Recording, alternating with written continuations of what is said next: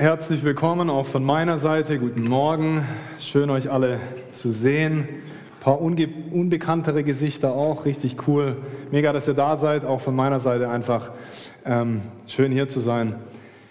Milena hat schon richtig, richtig gut angefangen, fand ich. Wen hat es am Anfang schon inspiriert, berührt, gut getan zu hören, ermutigt? Ja, ich bin sehr ermutigt durch die Jahreslosung.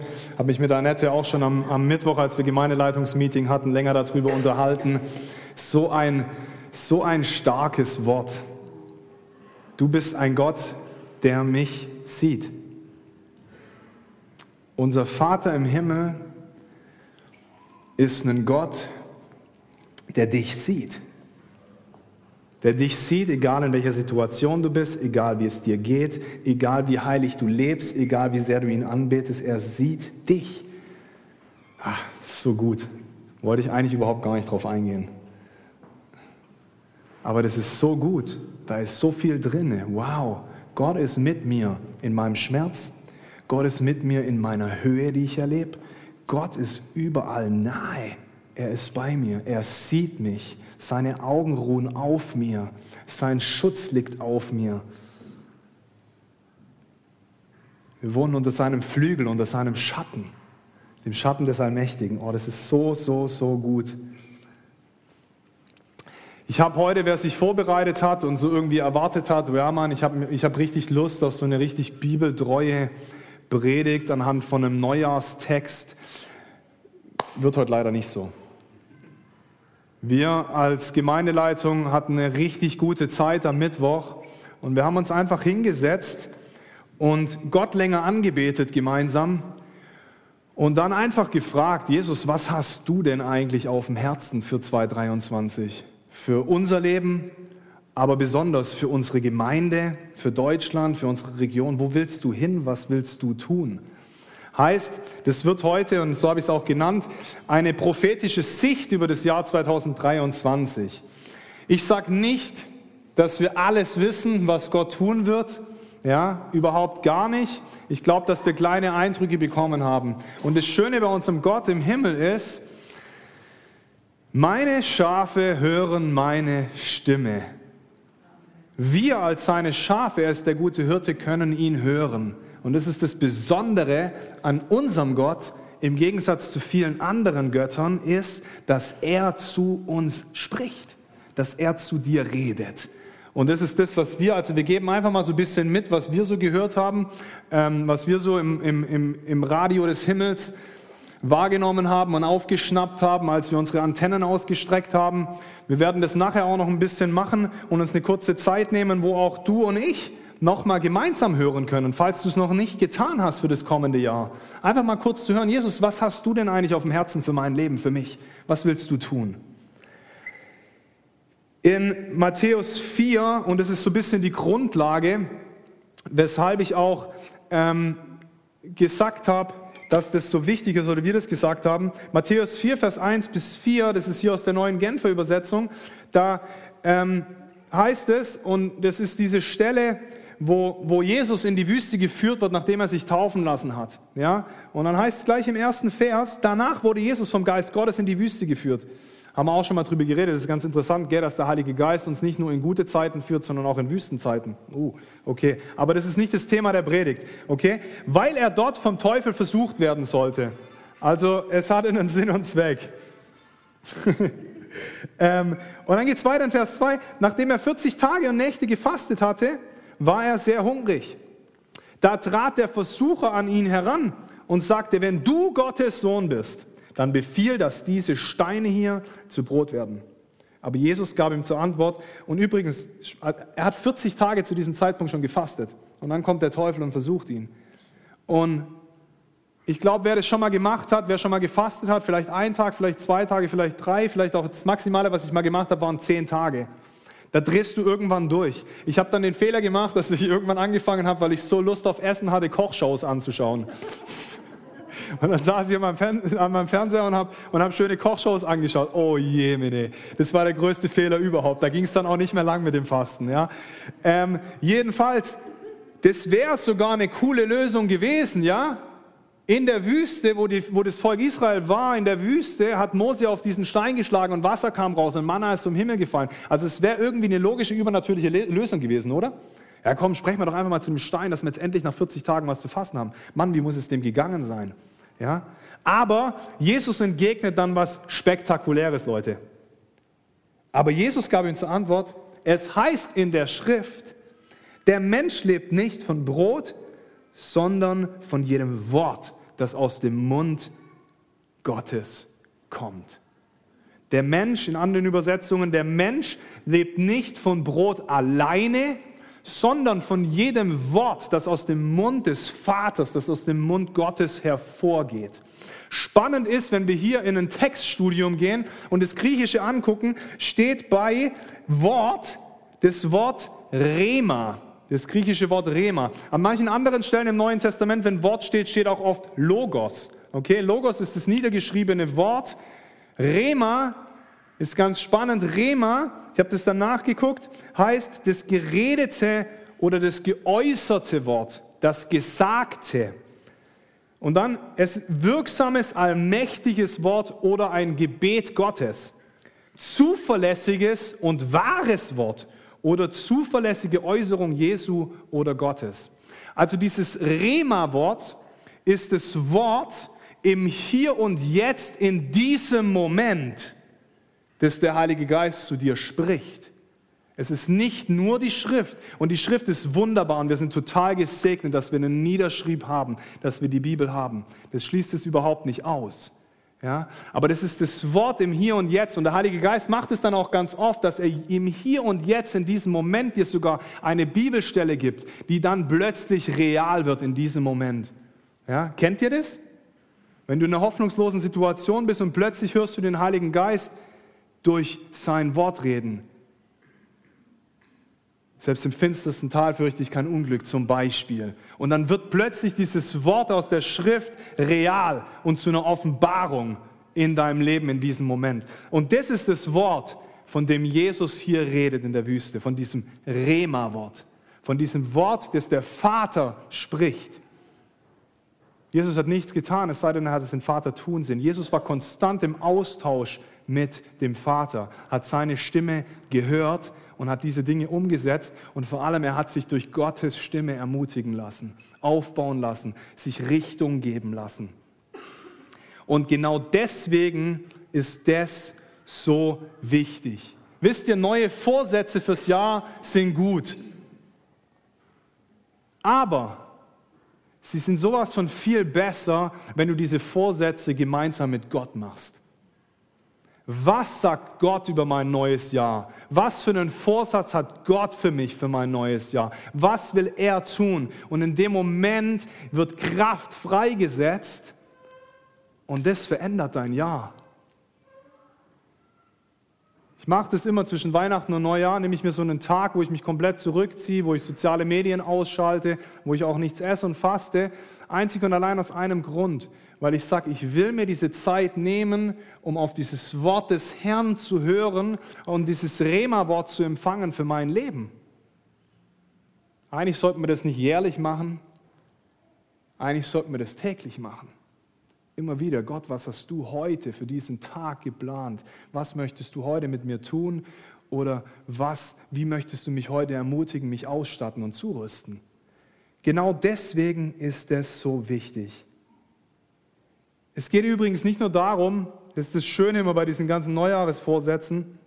Und wie gesagt, ich sage nicht, dass ich kein Fan davon bin oder das schlecht finde. An sich finde ich das immer gut, wenn wir neue Entscheidungen treffen, irgendwas neu zu machen und Jesus ähnlicher zu werden. Ja? Es sollten aber keine Neujahresvorsätze sein, es sollten Lebensvorsätze sein. Nicht nur für ein Jahr, sondern für ein Leben. Mein größter Vorsatz ist jedes Jahr neu, Christus ich will dir ähnlicher werden. Ich will dich besser kennenlernen.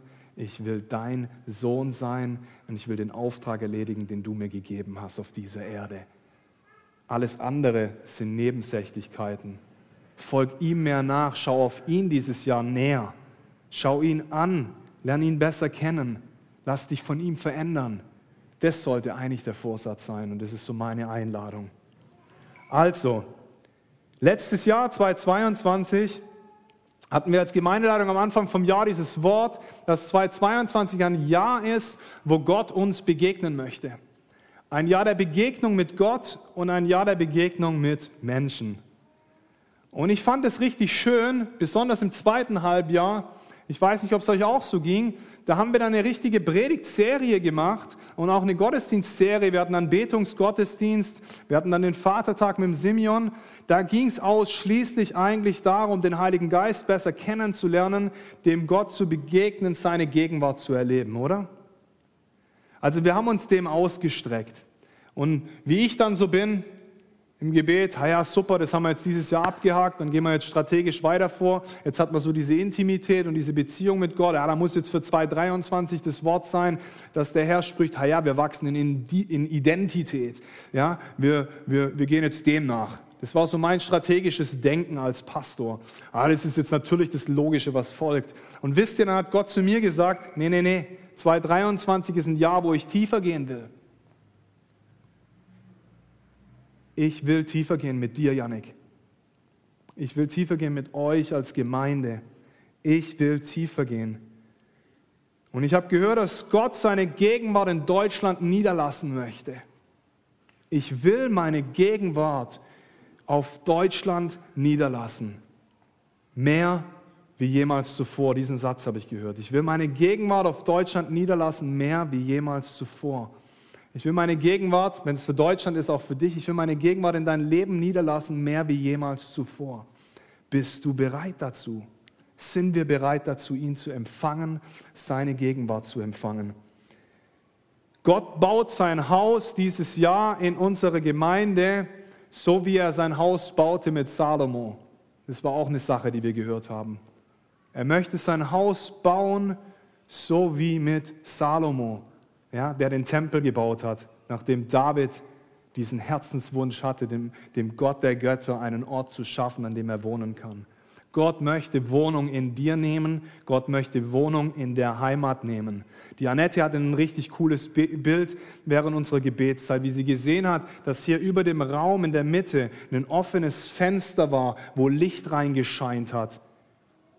Ja, seine Herrlichkeit, seine Gegenwart möchte auf dich fallen möchte auf uns fallen, uns berühren.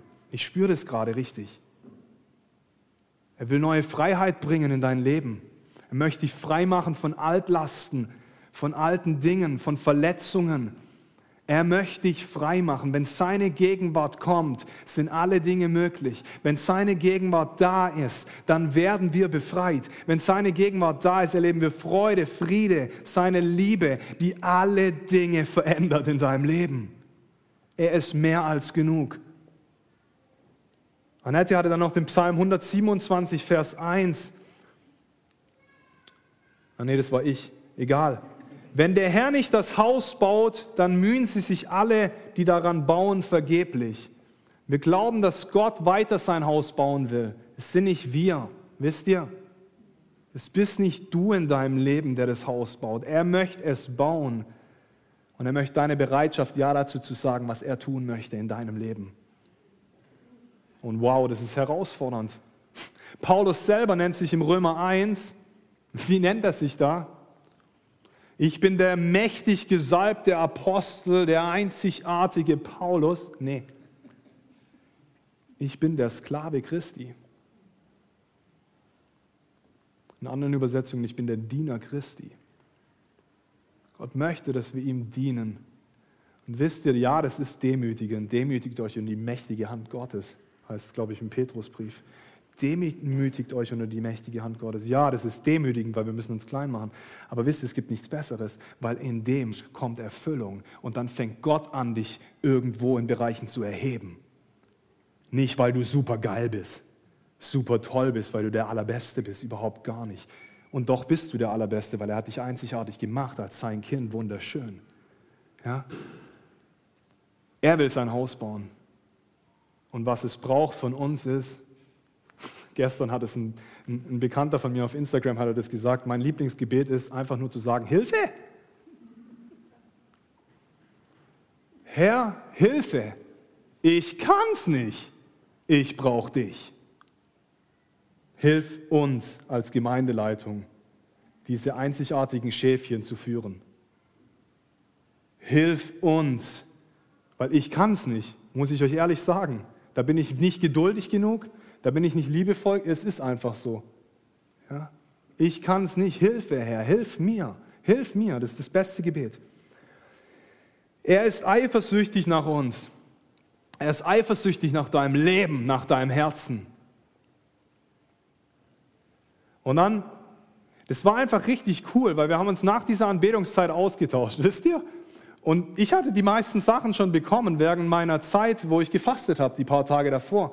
Und Janette hatte einen Eindruck nach dem anderen, der dann voll gepasst hat mit dem, was ich gehört habe. Das hat uns richtig so, krass, das muss Gott sein, der redet. Annette hatte so ein starkes Bild. Sie hat Jesus gesehen, wie er am Kreuz hing, aber nicht irgendwo, sondern er war im Allerheiligsten. Jesus hing am Kreuz im Allerheiligsten.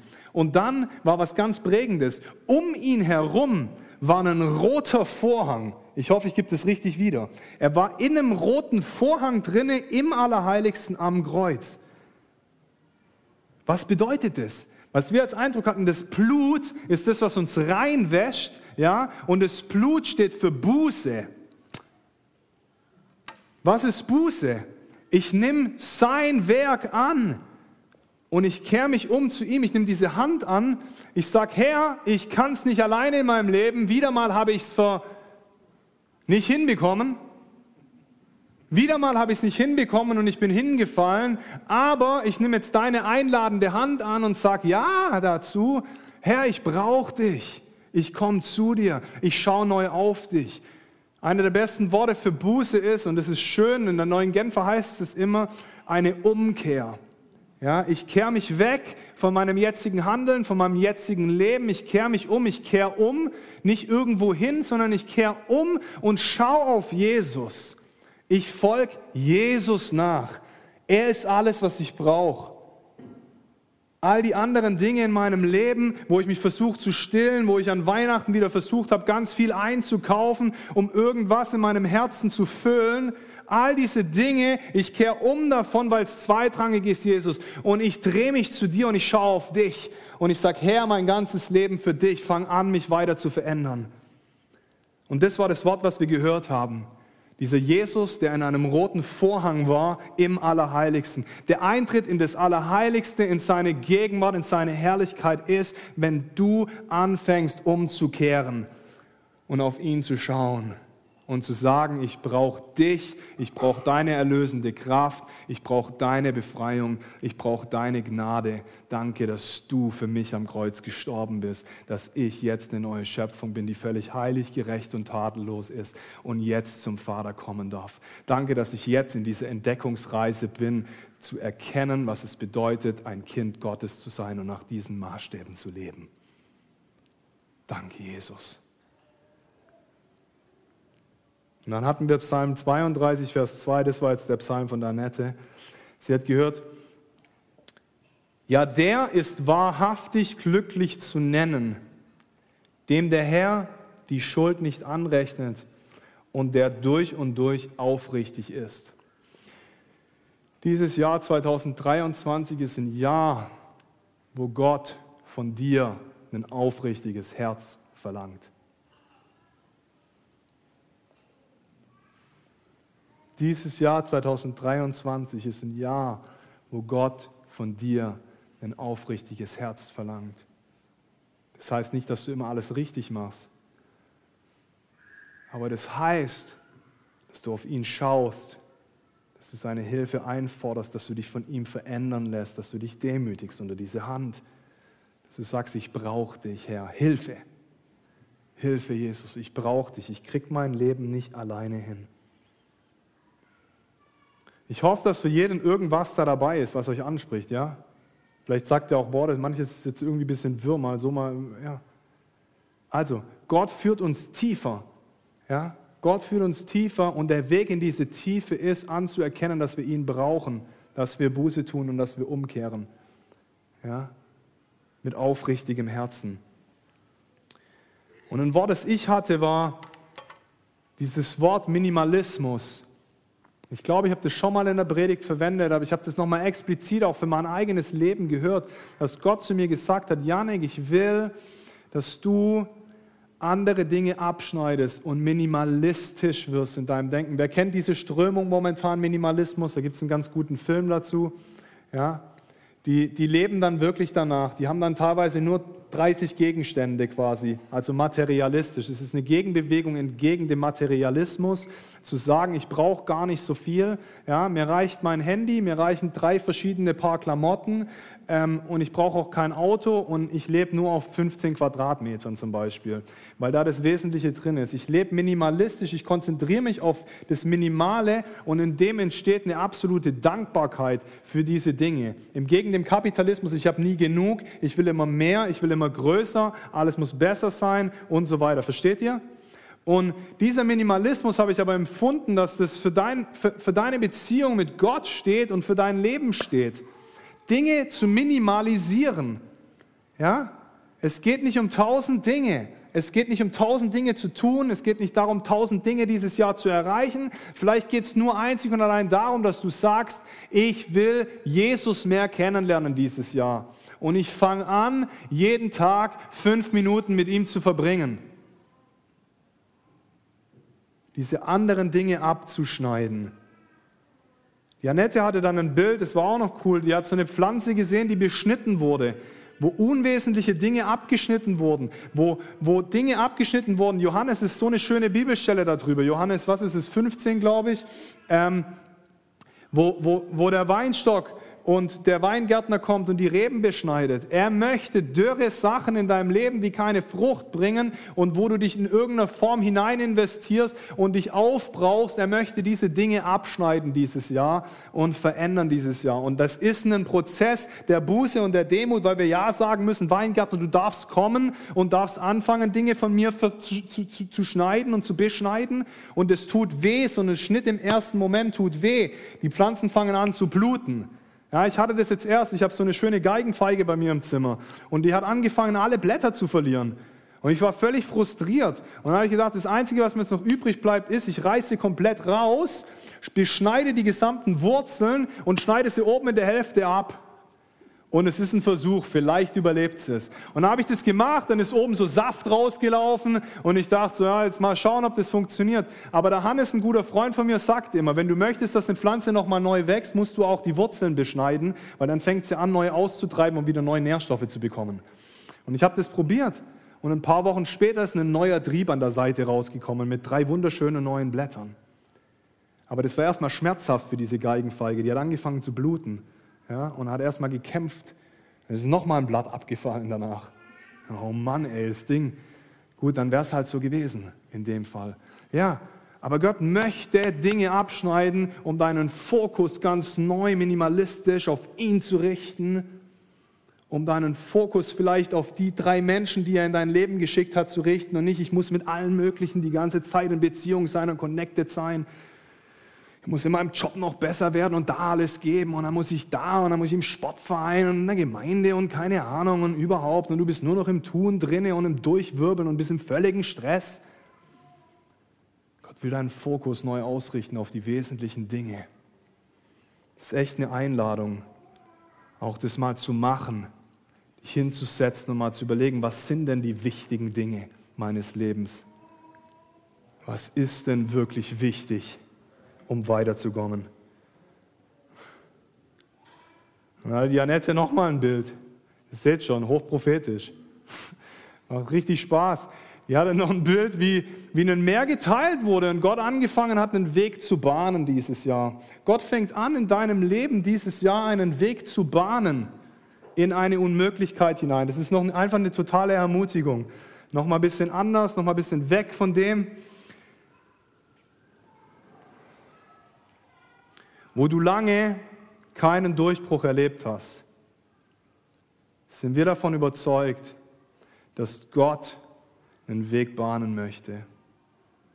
Gott formt gebahnte Wege in deinem Herzen. Oft fängt es damit an. Und dann fängt Gott an, Wege in deinem Leben zu bahnen. Für neue Beziehungen, für Wiederherstellungen, für Heilung. Gott bahnt dieses Jahr neue Wege. In Habakkuk 2, Vers 3, im Vers 2 steht, dass er seine Vision, diese Vision, die er empfangen hat, ganz klar auf Tafeln aufschreiben soll. Und dann, nachdem er diese Vision empfangen hat, also nachdem du dieses Wort vom Herrn für dieses Jahr empfangen hast, uns aufgeschrieben hast, Gott will mir dieses Jahr begegnen zum Beispiel, das hörst du, ja. Dann kommt auf das, denn was ich dir jetzt offenbare, wird nicht sofort eintreffen, sondern erst zur festgesetzten Zeit. Aber es wird sich ganz bestimmt erfüllen. Darauf kannst du dich verlassen. Warte geduldig, selbst wenn es noch eine Weile dauert. Dies ist, was du schreiben sollst. Und das haben wir so empfunden, dass auch ein Ausharren notwendig ist. Bleib dran am Herzen Gottes. Bleib geduldig. Weil das Schöne ist doch dieses Versprechen. Es wird eintreffen zur festgesetzten Zeit und dann nochmal, es wird ganz bestimmt erfüllt werden. Darauf kannst du dich verlassen. Unser Gott ist kein Gott, der lügt. Er spricht immer Wahrheit. Kein einziges Wort, das aus dem Mund des Herrn hervorgeht, kehrt leer zu ihm zurück. Kein einziges Wort, das Gott in dein Leben gesprochen hat in der Vergangenheit, kehrt leer zu ihm zurück. Wenn es Gott war, dann wird es in Erfüllung kommen. Glaubst du das? Hältst du daran fest? Hast du aus in dem? Warten ist oft ein richtig aktiver Prozess, weil wir wirklich ja, Herr, ich halte mich an dir fest. Das war auch noch ein Bild, das wir hatten. Dieser Klammeraffe, der sich an die Hand Gottes festgeklammert hatte. Ja, Herr, ich klammer mich an dir fest, weil du der Einzige bist, der mir helfen kann, weil du der Einzige bist, den ich will, weil ich nicht mehr länger mich nur auf meine eigenen Stärken verlassen will. Weil es in der Vergangenheit, also so geht es zumindest mir, ganz oft gezeigt hat, dass das nicht funktioniert hat. Funktioniert oft kurzfristig, aber nicht langfristig. Halte dich dieses Jahr an Gott fest, an seinen Versprechen, an den Worten, die er über dich gesprochen hat. Die Heimat ist ein Ort, an dem Gottes Versprechen erfüllt werden. Das haben wir gehört und das wollen wir einfordern. Daran glauben wir. Wenn Gott es sagt, dann glaube ich das. Die Heimat ist ein Ort, an dem Gottes Versprechen erfüllt werden. Verinnerlich es dir mal ganz kurz, was das für dich bedeutet, für dein Leben. Die Heimat ist ein Ort, an dem Gottes Versprechen für dich erfüllt werden.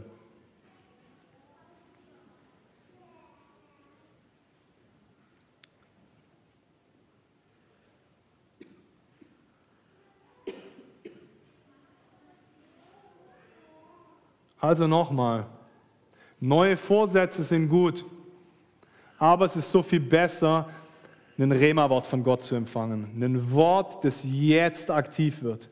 Okay? Und diese Worte, die wir gehört haben, ist, dass Gott uns tiefer nimmt. Der Weg in diese Tiefe ist, dass wir ihn einladen und anerkennen, dass wir ihn brauchen. Diese Buße, dieser Prozess, diese Umkehr. Und in diesem Prozess findet auch eine Beschneidung statt, wo Gott Dinge abschneidet, wo es nicht darauf ankommt, die schönste, größte Pflanze jetzt zu sein, sondern wo Gott was wunderbar, einzigartig Schönes, vielleicht auch Kleines schaffen möchte in deinem Leben das dann langfristig viel Frucht bringt. Okay? Und Gott möchte diese Versprechen in deinem Leben erfüllen. Aber bleib dran. Zur festgesetzten Zeit. Es wird kommen, aber bleib dran in diesem Glauben. Steht gemeinsam ein dafür. Betet füreinander. Haltet zusammen. Sucht ihn mehr.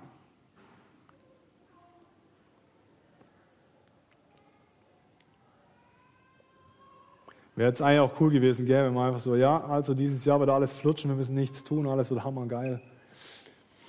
Ja, da ist schon auch was drin, gell, wo wir machen dürfen, wo wir ihm ähnlicher werden dürfen. Und so kenne ich das, so kenne ich das mein Leben lang, seit ich mein Leben ihm gegeben habe. Ist dieser Prozess der wesentliche Prozess. Gott hat mal zu mir gesagt, die einzige Sache, die ich von dir möchte, die du tust, ist, Janik, sei lernbereit. Die einzige Sache, sei lernbereit, hab ein Herz, das lernbereit ist. Und da geht so viel mit einher. Das ist ein Herz der Buße, das ist ein Herz, das vergibt, das ist ein Herz, das wächst, das ist ein Herz, das in Liebe wachsen möchte, das ist ein Herz, das ihm ähnlicher werden möchte. In dem steckt so viel drinne. Und das ist manchmal echt herausfordernd, tut auch manchmal weh, kostet manchmal einen Preis. Das will ich jetzt aber nicht. Jetzt keinen Bock zu vergeben. Ich will jetzt nicht meine Emotionen im Griff haben. Ich will jetzt einfach ausrasten oder was auch immer das bedeutet für dich.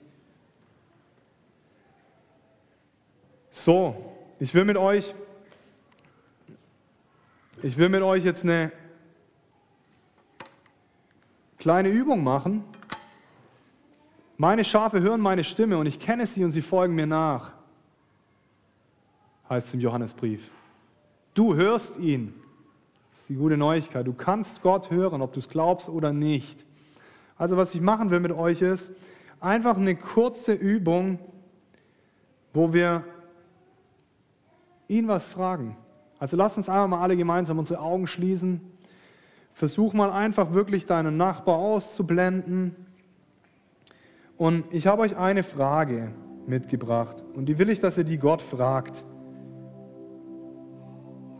Und sobald ich die Frage gestellt habe, der erste Gedanke, der in euren Kopf kommt, nehmt den einfach. Macht gar nicht zu lange rum, zweifelt nicht zu sehr. Oh, war das jetzt Gott, der mit mir geredet hat oder war das irgendwas anderes? Ich habe das wirklich so oft in meinem Leben erlebt, wo ich Worte der Erkenntnis teilweise für Leute hatte, wo ich nicht hätte wissen können, wo ich Krankheiten gehört habe bei fremden Leuten auf der Straße. Fast immer waren das die ersten Gedanken, die gekommen sind, nachdem ich ihn gefragt habe. Ja? Also geht einfach ganz kindlich mit dem, was ihr dann bekommt. Okay? Also, ich will, dass ihr Gott fragt, fragt Gott mal, nach einem Bild aus der Natur. Das kann ein Fluss sein, das kann ein Berg sein, das kann irgendeine Szene sein, egal was. Frag Gott mal, Jesus, schenk mir ein Bild aus der Natur, durch das du zu mir reden möchtest.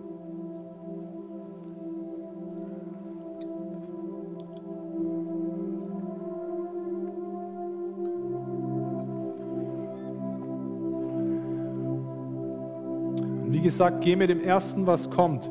Wenn du gleich was bekommen hast, dann konzentriere dich auf dieses Bild und schau einfach mal genauer hin. Vielleicht hast du einen Fluss gesehen und jetzt schaust du mal genauer hin, wie das Wasser schimmert, ob da Fische sind, ob Bäume außen rum stehen, was du hörst, wie es riecht.